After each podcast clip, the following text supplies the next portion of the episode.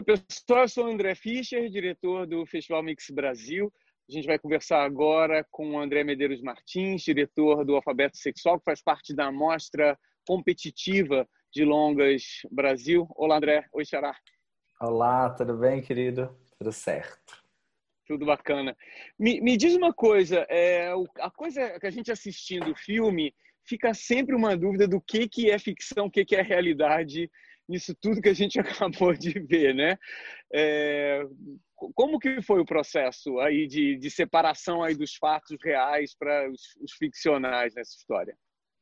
Também não sei, viu? Eu também não sei muito bem onde está essa divisão, né? Eu acho que quando a gente vai elaborar, sei lá, um objeto artístico, algo desse tipo, que entra na questão do autoficcional, que entra a questão dessas autoescrituras narrativas, a gente se perde também, né, no meio dessa história, não é porque não é muito claro para a gente, né? Eu acho que quando a gente vai vivendo, talvez a gente tenha esse limite, ah, isso é ficção, isso é realidade. A partir do momento que você pega dentro de uma obra, dentro de uma construção artística, eu acho que para de se, até de se preocupar com isso, sabe? Isso é uma outro, é uma outra, é uma terceira questão, é uma terceira coisa que vira ali. Então, é, mas para elaborar o filme é um fator que nos interessa sim, né? Porque, sei lá, o meu primeiro, meu primeiro experimento que eu fiz em audiovisual era a história de uma da minha mãe falecida, então era a história completamente que a gente reconstrói uma história que já aconteceu. E essa é uma história viva, uma história que estava acontecendo. Enquanto eu estava gravando, estava acontecendo. Então eu ficava atento às questões de como que a gente vai construindo um roteiro que está acontecendo naquele momento e que precisa ter um final, que precisa a obra em si, né? Ela precisa ter. Então, algumas coisas a gente vai a gente vai negociando, né? Principalmente com esse outro, porque o filme fala só da minha relação com esse outro. E eu sou o criador, então eu tenho mínimo controle disso. E esse outro não, ele está à deriva nesse espaço. Então você precisa meio descobrindo e não tem uma regra fixa, né? Porque cada dia que a gente acordava era um, um, um acordo diferente que se estabelecer ali de o que seria gravado e o que não seria gravado.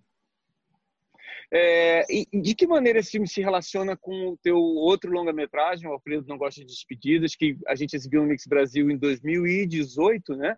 E recebeu inclusive o prêmio Sus Capó, é, que também é um filme né, que conta a história né, de vocês dois também, né?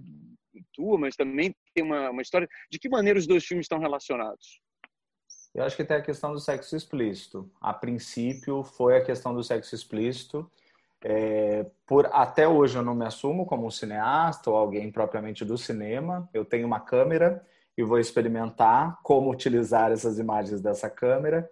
É, por isso até muitas questões técnicas são bem precárias, mas eu acho que tem a questão de eu produzir material para sites de, de conteúdo explícito e isso eu querer também que ele habitasse outros lugares. Então, além de habitar um espaço de pornografia, como ele poderia habitar também dentro de uma história tradicional, dentro de um longa, alguns. Então, o que o Alfredo, para mim, ele era mais próximo de um drama familiar, uma reconstituição de um drama familiar.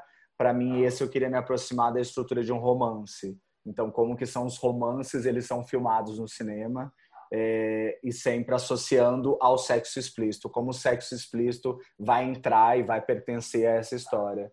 Então, acho que os dois se assemelham. Esse, o lugar do, do, do autoficcional, a princípio, é porque é a escolha mais próxima. Então, eu estou experimentando ver o que é esse rolê do cinema e como do, do cinema junto com o sexo explícito, como isso acontece em experiências narrativas. E talvez futuramente um dia eu possa não falar das minhas histórias, só porque elas estão mais próximas, então e eu estou meio tateando esses lugares assim. É, você falou aí de, né, da, da, desses canais que você faz distribuição dos conteúdos pornográficos que você produz, como que é essa questão, por exemplo, de distribuição? Né? O filme que a gente acabou de assistir é um filme que está numa mostra competitiva com outros filmes de ficção, documentários, que devem seguir uma, uma carreira mais tradicional de distribuição. Como é que você pensa na distribuição desse filme e das suas outras obras também? Não sei. mesmo, assim, não sei, ele não é, ele não foi, ele não é planejado dessa maneira, assim, ele nem foi planejado dessa maneira. É, eu sinto que todos os meus trabalhos eles têm o interesse de abrir diálogos e pode ser diálogos para um, diálogos para muitos, diálogos locais, diálogos internacionais podem ser e daí eu vou adaptando ele conforme ele vai ganhando corpo assim.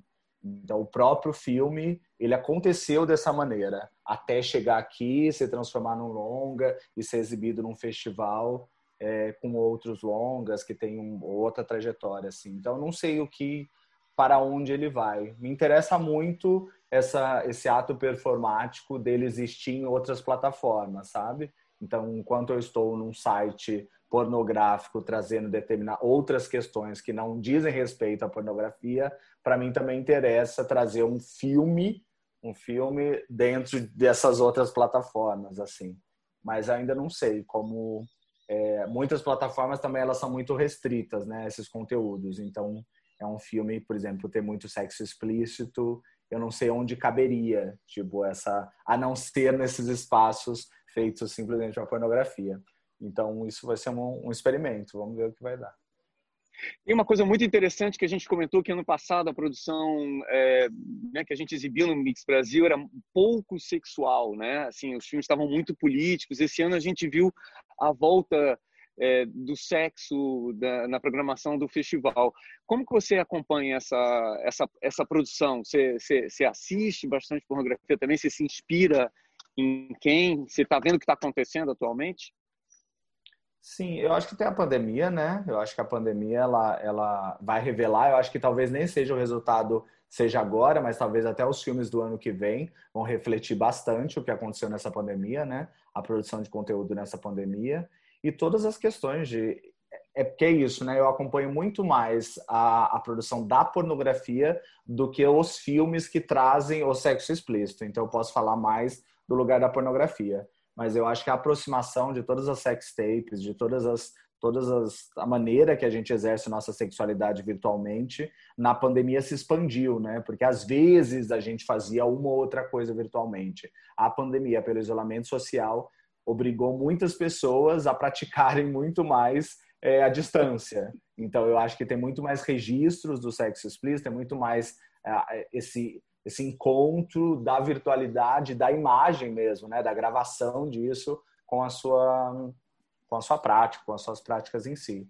Então eu acho que agora começa a vazar algumas coisas, mas eu sinto que o ano que vem vai proliferar muito conteúdo do que aconteceu nesse momento onde as pessoas estavam em isolamento é, e como elas elaboraram esse momento, né? É, falando em pandemia, não sei qual foi o timing das suas produções, mas esse ano no Mix Brasil você, sem dúvida alguma, é, é o realizador, o autor que fez mais coisas, além daqui da mostra competitiva de filmes, você ainda está participando do Dramática, né, que é a mostra de teatro, e ainda está participando da, do Mix Literário com, com um filme, com um livro novo teu como que foi esse, essa, essa, explosão de produção tua esse ano? É, é, parte aconteceu durante a pandemia? Como, como que isso se desenvolveu?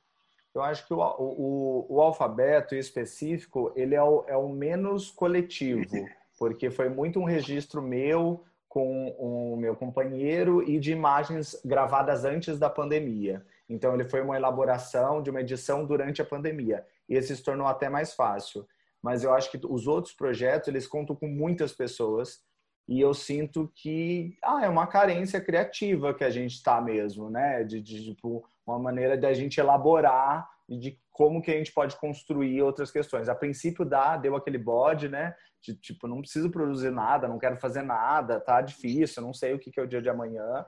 Mas eu acho que em algum momento algumas pessoas foram observando, vendo o que, que poderia ser feito e como que a gente pode ressignificar esses espaços e construir novas obras.